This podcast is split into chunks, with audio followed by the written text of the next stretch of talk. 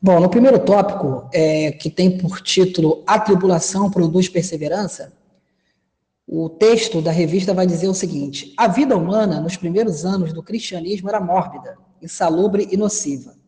Então ele vai destacar como era a vida humana na cidade romana, né? Nos bairros mais populosos da cidade de Roma, por exemplo, lixos, dejetos eram atirados da janela das casas. Nesse sentido, as péssimas condições de higiene expunham as pessoas a infecções, enfermidades e, em boa parte dos casos, até mesmo a morte. Como não havia policiamento, a violência assumia contornos assustadores. Além disso, pessoas que aceitassem Jesus Cristo, né, como Senhor e Salvador, estavam sujeitas às perseguições, inicialmente por parte das autoridades judaicas e depois pelo Império Romano. Então, nós vemos aqui que, é, além da parte sanitária, né, que trazia muitos malefícios para a saúde né, do povo, né, havia também o que? A violência e a perseguição para os crentes.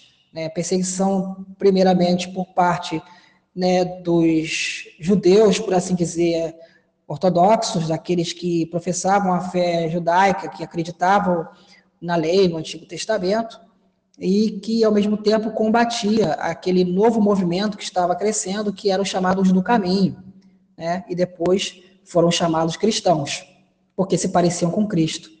E ele se esforçava para poder perseguir os crentes, mas não podiam executar, porque nada, porque a lei era do Império Romano, e, e assim é, colocavam o Império Romano, de certa forma, contra os cristãos.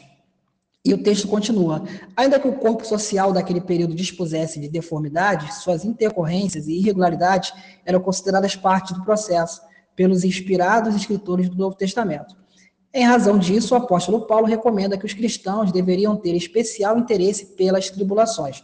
Então, Paulo vai deixar claro o seguinte, de que a tribulação, ela, ela seria uma coisa comum para aquele que buscasse a Deus, né? O próprio Paulo, ele sofreu bastante na sua própria vida, pessoalmente falando, e de que os cristãos devessem, deve, é, de, é, devessem ter um olhar atento para isso, né? Não ver isso como algo que viesse lhes conferir uma indignidade, muito pelo contrário, mas que isso era um sinal de que realmente eles estavam, em outras palavras, assim, né?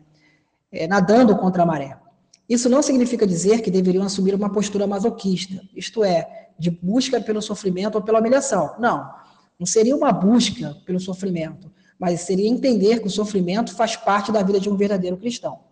Em momento algum, o apóstolo Paulo propõe que o sofrimento resultante das tribulações tenha um fim em si mesmo. No entanto, faz referência ao elemento pedagógico.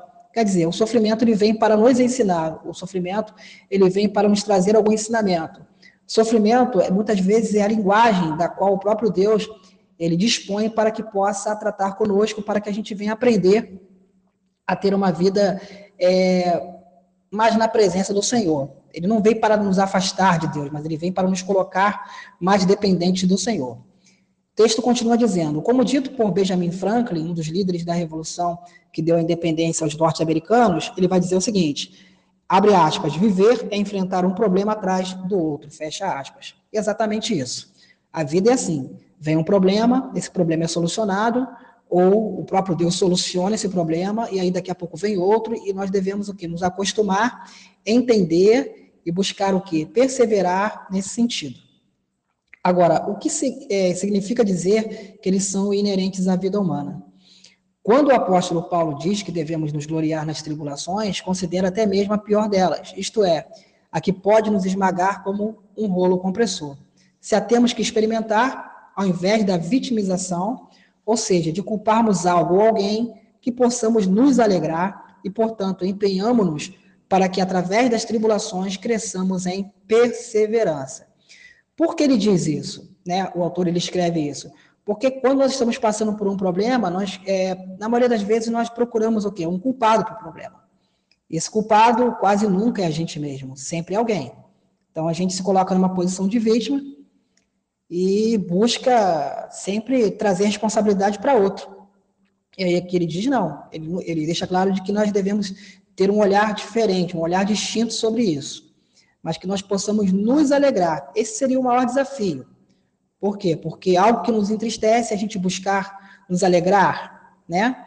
Mas esse nos alegrar, eu entendo o seguinte, de que se você está passando por luta, de fato você está andando pelo caminho estreito.